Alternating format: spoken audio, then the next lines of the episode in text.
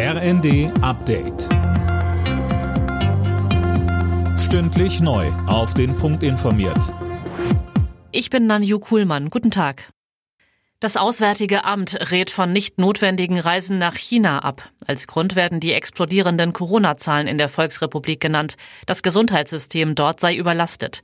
Außerdem wird China ab übermorgen vom Robert Koch Institut als drohendes Virusvariantengebiet eingestuft. Zuvor hatte das Bundeskabinett bereits offiziell eine Corona-Testpflicht für Reisende aus China beschlossen.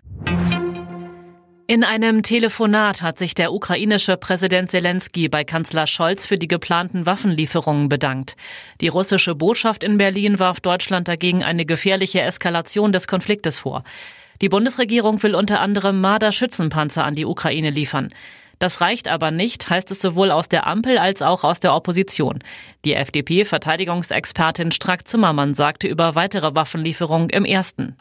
Und am Ende dieses Plans kann und wird auch der Kampfpanzer stehen, wenn Wladimir Putin seine Truppen nicht zurückzieht. Das prophezei ich Ihnen heute schon.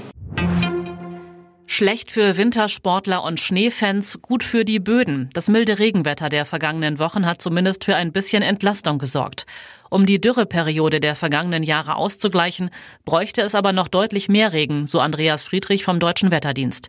Er sagte uns, wie es mit dem Wetter wohl weitergeht. Dieses milde Wetter geht jetzt schon seit Weihnachten. Haben wir auch den Jahreswechsel extrem mild erlebt und es geht auch zumindest nach unseren Vorhersagen noch die nächsten Tage weiter. Wir können immer so sieben bis zehn Tage in die Zukunft schauen und nach diesen Prognosen, die uns jetzt vorliegen, ist in diesem Zeitraum keine Rückkehr zu einem winterlichen Wetter in Sicht.